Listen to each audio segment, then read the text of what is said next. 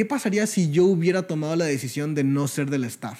No sabría qué es lo que hace cada uno de los roles del staff y no hubiera podido enseñarles a la ciudad de Toluca y a la ciudad de Monterrey cómo ser un buen staff. Y ellos, a su vez, no hubieran podido enseñarle a otras 14 ciudades cómo ser staff. Y todo eso, o sea, pensar en el efecto mariposa, tanto de construcción como de deconstrucción, que provoca solamente una sencilla decisión, me hace asombrarme de cómo funciona la vida.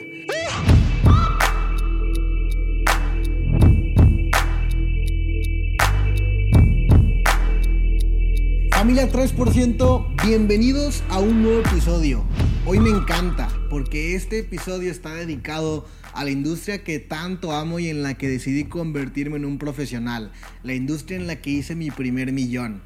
La industria del network marketing. Así que para todos mis queridos networkers allá afuera que escuchan semana con semana este podcast 3%, un saludo y hoy vas a tomar muchísimo, pero muchísimo valor. Hoy te voy a hablar acerca de una parte muy importante de los eventos semanales en la industria del network marketing. Primero que nada entendamos que esta industria, y esto lo hemos platicado en anteriores episodios, es la industria de los eventos. Y hay distintos, distintos tipos de eventos, grandes, pequeños, virtuales, presenciales y de todo tipo. Hoy vamos a hablar específicamente acerca de los eventos que yo considero son la columna vertebral de todo, de verdad. Es como la misa, es eh, lo que hace que la magia suceda y lo que hace que los eventos grandes se llenen, que justo son esta parte de los eventos semanales. Y déjame explicarte, porque a lo mejor tú ah, eh, en este momento eres un networker que hace network marketing desde hace algunos años y sabes que son los eventos, estás acostumbrado a ir a los eventos, utilizas estos mismos eventos como plataformas de crecimiento para tu negocio. Pero a lo mejor también puede ser alguien que nació en la pandemia y cuando naciste en network marketing en la pandemia, pues casi no se estaban haciendo eventos, todo era por internet, todo era online y este incluso puede ser un tema que hasta ni siquiera conozcas. Así que déjame te explico qué son los eventos. Básicamente el evento eh, semanal es un evento que se hace por ciudad, a lo mejor en la ciudad en la que tú te encuentras en este momento, en el equipo, compañía, en el que sea que te encuentres, a lo mejor hay una línea ascendente, hay algunos líderes que ya están organizados para hacer un evento semanal. Y este evento semanal básicamente se compone, o sea, es un día de la semana donde ese día se separa, digamos, un bloque de unas tres horas o hasta puede ser cuatro horas aproximadamente. Y en ese día se tiene la intención de que se junte toda la organización que está construyendo el equipo de dicha ciudad. Estos eventos tienen múltiples ventajas y ahorita te voy a mencionar algunas de ellas. Pero principalmente se compone de dos partes. Número uno, la presentación de negocio y número dos, la mentoría. En la presentación de negocio, todos los socios activos pueden llevar la cantidad de prospectos que ellos deseen. Por lo general, los socios se ponen de acuerdo y todos pagan una cuota pequeña, unos 5, 10, 15 dólares máximo, para que se pueda cubrir el costo del salón, del coffee break, del proyector, etcétera, de, todo lo, que cuesta producir este evento de presentación de negocio. Entonces el socio que realmente más lo aprovecha, más aprovecha este, esta cuota que está pagando para poder entrar al evento, es el socio que lleva prospectos. Es lo mismo llevar 100 prospectos al evento que ir tú solo, pero te costó lo mismo la entrada. ¿Quién lo aprovecha más? El que lleva 100 prospectos. Los prospectos por lo general son entrada gratuita porque van a informarse acerca de un negocio, ¿correcto? Así que esta es la primera parte. Y esto hace que tú puedas apalancarte de alguien con resultados, que está presentando el negocio, etc. Y así pues tú firmas a tus prospectos, que difícilmente tú los podrías firmar tú solito, tú solita. Tú los llevas aquí al evento y se firman. Y después de esto viene la mentoría, que la mentoría siempre hay un líder con resultados, quizá el líder con más resultados de toda la ciudad o algún invitado de otra ciudad que está dando un entrenamiento que hace que tú adquieras habilidades, adquieras desarrollo personal, adquieras mentalidad, adquieras más fe en ti mismo, más certeza del futuro, más visión y eso te hace que te quedes en el negocio, pero que además seas más hábil y que hagas mucho mejor tu negocio y que tengas mayores resultados. Es igual de importante la presentación de negocio como, como es igual de importante la mentoría. Entonces, estos eventos semanales se hacen, valga la redundancia, semana con semana. Y uff, eso te lo prometo que ha sido un éxito masivo en mi organización. Las seis cifras que yo he construido al año en ganancias, todo es gracias justamente a estos eventos, no todo, pero la gran mayoría lo apunto justo a estos eventos y es increíble. Y dentro de los eventos, de lo que nadie está hablando y en lo que muy pocas personas se fijan, es en cómo suceden estos eventos, cómo toman lugar y cómo toman forma estos eventos. Porque cuando yo soy socio, yo simplemente veo el flyer del evento con unos días de anticipación, prospecto e invito a mis prospectos, y cuando llego pago mi entrada y listo, me siento y automáticamente ya tengo sillas en el salón, tengo aire acondicionado, tengo un coffee break, tengo un gran presentador, un, eh, tengo un proyector, tengo este, muchas eh, personas que están sentadas ahí que, que van a contribuir a la validación social para que mi prospecto pueda tomar la decisión de unirse. Y tengo muchos de estos eh, recursos de los cuales me estoy apalancando, pero ¿cómo llegó todo esto ahí? Bueno, llegan ahí por los voluntarios de la logística del evento. Y estos voluntarios se llaman el staff. Y este episodio va justamente dedicado al staff. Ahora, antes de empezar a platicarte de qué se trata estos roles del staff, quiero agradecer a todas las personas que hoy forman parte del staff en alguno de los eventos de su ciudad. No importa si es de mi equipo, no importa si es de otra compañía diferente a la mía, no importa. Te doy muchísimas gracias porque por tu labor el evento se está llevando a cabo. Si no fuera porque tú estés ahí temprano y haciendo todo lo que vamos a detallar ahorita de los roles del staff, el evento sería imposible de que sucediera, el evento no tomaría lugar. Así que tu labor, si hoy eres staff, es súper importante y muchas veces es muy poco o cero reconocida. Así que yo, Jorge Carrera, en este momento te quiero agradecer por formar parte del staff. Reconozco el trabajo que haces y te soy sincero, lo que haces de verdad no tiene precio, no tiene costo, lo que haces es invaluable. Así que explicando un poquito acerca de estos roles del staff, pues básicamente qué es el staff? Son estos son socios, son socios del equipo, son socios activos que también están construyendo su negocio, que quieren llevar su negocio al siguiente nivel, que quieren avanzar rango, que quieren convertirse en networkers profesionales, pero además se voluntarian, se ofrecen como voluntarios para poder hacer la logística del evento y que este evento tome lugar. Uno pensaría desde afuera que si voy a hacer un evento, pues mejor contrato staff y contrato personas que hagan, hagan de staff eh, que se dediquen a eso. Pues sí, pero la gran mayoría de las 9 de cada 10 veces la ciudad no va a tener presupuesto para poder contratar un staff. Así que tienen que ser los voluntarios, los mismos socios del equipo. Entonces, estos roles varían, son, son, son, son algunos roles muy variados, desde el que está en la, en la entrada registrando a los socios y registrando a los invitados, hasta el que está cobrando las entradas, hasta el que está colocando los stickers, poniéndoles el nombre de cada uno de los socios e invitados, también está quien acomoda a la gente en sus sillas, también está quienes abren la puerta, también están quienes acomodan el coffee break, quienes acomodan el proyector, también están quienes traen la música, por ejemplo, están quienes cargan las cosas, hay muchísimos, pero muchísimos eh, roles como staff de un evento. Y ser del staff tiene sus ventajas y también tiene sus desventajas. Voy a empezar hablando de las desventajas. Las desventajas, le terminas invirtiendo más tiempo a este evento. ¿Por qué? Porque tienes que llegar 40 minutos antes, una hora antes que llegan todos los demás para que te asegures de que todo esté bien. Entonces, a lo mejor también te terminas yendo después de todos porque tienes que terminar de recoger pues todas las, las cosas y los materiales que se utilizaban en el evento. Entonces, terminas invirtiéndole más tiempo. También tienes más responsabilidades porque tienes ahora cosas a tu cargo, depende de tu rol, va a tener estas responsabilidades y si no cumples con estas responsabilidades, pues se te puede regañar o se te va a exigir que cumplas con estas responsabilidades.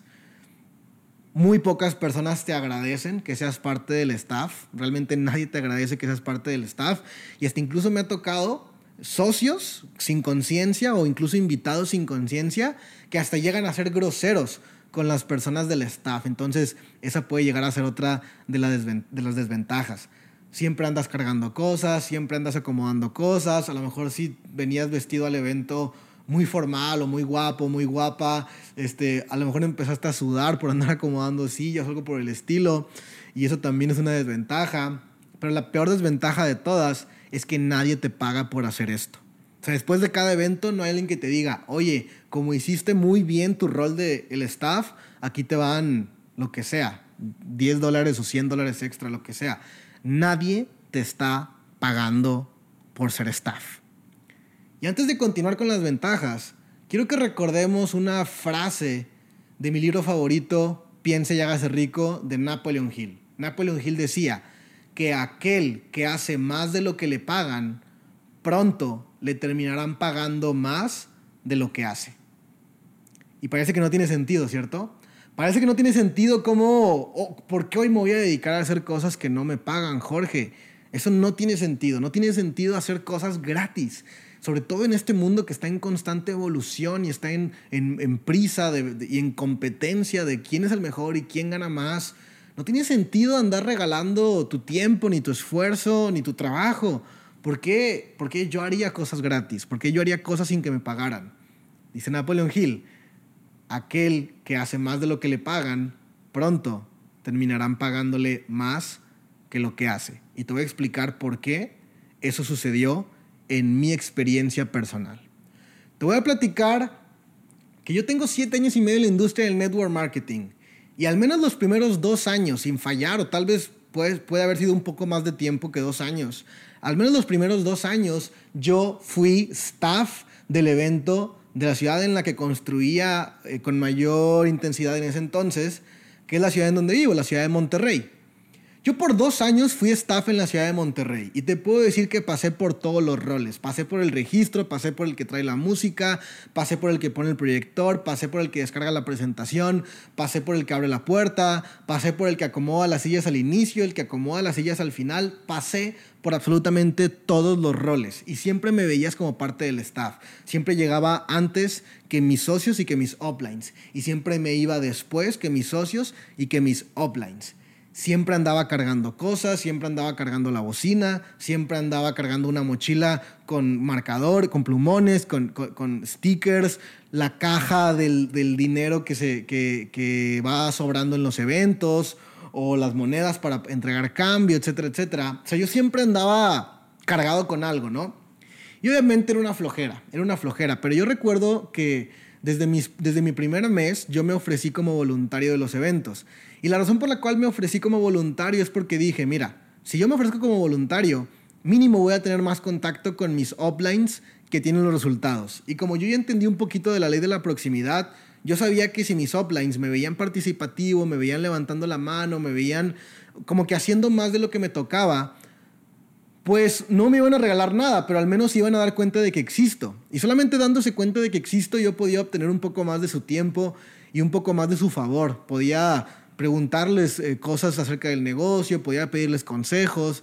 Entonces esa fue la razón por la cual decidí unirme al staff. Yo dije, quiero que mis uplines me, me hagan caso, quiero que sepan quién soy y voy a ser parte del staff. Y esa es la razón por la cual lo hacía. Y a veces uno no sabe por qué toma las decisiones que toma. Pero cuando se pone a verlo en retrospectiva y cuando comienza a conectar, como dice Steve Jobs, los puntos hacia atrás, es cuando realmente agradece. Y yo recuerdo que pasaron varios años después de que fui staff, de hecho en ese punto ya no era staff, y recuerdo cuando en la ciudad de Toluca llenamos nuestro primer evento de 300 personas. Y en ese momento agradecí, agradecí porque ya no era un evento en Monterrey, ya era, una, ya era un diferente año, era una diferente época y ya era un diferente resultado también para mi propio rango. Yo había empezado en Monterrey, yo aprendí a hacer eventos en Monterrey, yo aprendí a hacer todos los roles del staff en Monterrey. Pero años después tenía mi primer evento de 300 personas donde la gran mayoría eran de mi organización en otra ciudad y el staff que estaba entrenado en ese evento de Toluca, yo justamente lo había entrenado en cómo hacer cada uno de los roles del evento. Y la razón por la cual ese evento salió tan bien y por qué el staff sabía, todos sabían exactamente lo que tenían que hacer, fue porque yo aprendí lo que, se lo que se tenía que hacer en mi primer año en el network marketing. Y esa enseñanza la fui a traer a la ciudad de Toluca años después. Gracias a esos eventos que se hacían semana con semana en la ciudad de Toluca, yo llegué a mis primeros dos mil dólares mensuales en la industria. Después de tener mucho éxito en la ciudad de Toluca, regreso a Monterrey y nos ponemos a hacer el evento en Monterrey, replicamos literalmente lo que habíamos hecho en Toluca. Y ese evento en Monterrey, ahora combinado con los eventos de Toluca, me ayudaron a llegar a mis primeros 10 mil dólares por mes. Aquí tengo la primera evidencia, la primera evidencia de que ser staff sí paga, pero paga años después. Y aunque pague años después no importa, porque paga muchísimo dinero. La primera vez que me convertí en seis cifras, que empecé a ganar 10 mil dólares al mes, fue porque estábamos haciendo eventos, los más grandes en dos ciudades, primordialmente en estas dos ciudades. Pero al staff se le enseñó con lo que yo había aprendido en mi primer año en el network marketing. Hoy ya ha pasado más tiempo después de esos 2 mil y de esos 10 mil dólares. Hoy estoy en una realidad completamente distinta en este momento, con mayores resultados, con mayor tamaño de equipo. Y justo la semana pasada estaba revisando un canal justo en donde tenemos todos los eventos que se dan en mi organización. Y al menos en este momento, al menos en este momento, hay 14 eventos en 14 ciudades distintas, la mayoría en México y un par en Colombia, donde se hacen eventos de mi organización. Y en estos eventos, yo, Jorge Carreón, aunque no esté físicamente ahí, yo gano dinero. Gano dinero yo y obviamente ganan dinero mis socios que están haciendo ese evento justamente. Entonces, estos 14 eventos que se están dando semana con semana parece que funcionan como un sistema totalmente hermético, como un reloj suizo. El staff de, de mm, Ciudad de México, el de Puebla, el de Monterrey, el de Guadalajara, el de Puerto Vallarta, el de Hermosillo, el de Cancún, hacen exactamente lo mismo. Los roles hacen exactamente lo mismo. Y yo aquí no estoy diciendo que yo les enseñé a todos. No, yo les enseñé a los de Toluca y a los de Monterrey. Y luego los de Toluca y los de Monterrey les enseñaron a los otros y a otros y a otros. Y hay gente en este momento que sabe cómo ser staff y sabe todos los roles del staff, sabe cómo levantar un evento, cómo organizar un evento, cómo hacer un evento exitoso, y yo no le enseñé nada. Yo personalmente no le enseñé nada. Yo le enseñé a alguien y ese alguien terminó enseñándole a él o a ella. Entonces el conocimiento que adquirí en mi primer 2015 en, en network marketing como staff del evento, ahora me di cuenta de que se transmitió de generación en generación. Y recién acabo de venir de una gira un poco larga, fueron 10 ciudades en, el país eh, con este sistema de eventos. Y me di cuenta de que todos hacían exactamente lo mismo. Y hasta yo mismo me asombré de cómo literalmente algo que yo aprendí en 2015 se está haciendo ahora en este momento. Y es increíble, es increíble porque ahorita siento como si, como si yo fuera dueño de McDonald's y tuviera distintas franquicias.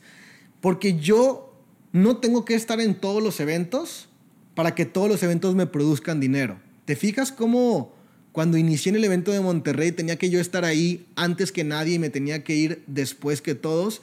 Y ahora hay 10, 14 eventos en los cuales yo no tengo que estar físicamente y aún así voy a ganar dinero, porque en estos eventos, como te platiqué, cuando mis socios llevan prospectos, la cartera de clientes de mis socios y la mía personal aumenta, el tamaño del equipo aumenta, la, la organización crece y si crece, ganamos más dinero y llegamos a más rangos. Pero yo ni siquiera estoy físicamente ahí. Yo podré estar físicamente en uno de la semana, que eso es mi hábito, estar en uno de la semana de no importa qué ciudad. Ese es mi hábito. Pero en los otros 13 yo no puedo estar. Y aún así en los otros 13 sigo ganando dinero. ¿Qué pasaría ¿Qué pasaría si yo hubiera tomado la decisión de no ser del staff? No sabría qué es lo que hace cada uno de los roles del staff y no hubiera podido enseñarles a la ciudad de Toluca y a la ciudad de Monterrey cómo ser un buen staff. Y ellos, a su vez, no hubieran podido enseñarle a otras 14 ciudades cómo ser staff. Y todo eso, o sea, pensar en el efecto mariposa, tanto de construcción como de deconstrucción, que provoca solamente una sencilla decisión, me hace asombrarme de cómo funciona la vida. Yo como sabía que andar cargando bocinas y andar acomodando sillas me iba a pagar millones en el futuro. No tenía ni la menor idea, pero qué bueno que lo hice. Qué bueno que me puse a hacer más de lo que me pagaban, porque hoy me pagan muchísimo más de lo que incluso hago.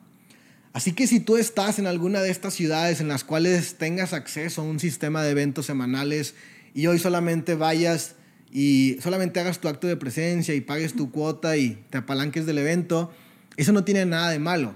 Pero si tú decides ser parte del staff y realmente tener un compromiso, y a pesar de todas las ventajas que te acabo de mencionar, verlo como algo que a futuro te pueda ayudar a aprender habilidades muy básicas para que luego tú construyas tu imperio en otra ciudad y en otra ciudad y en otra ciudad.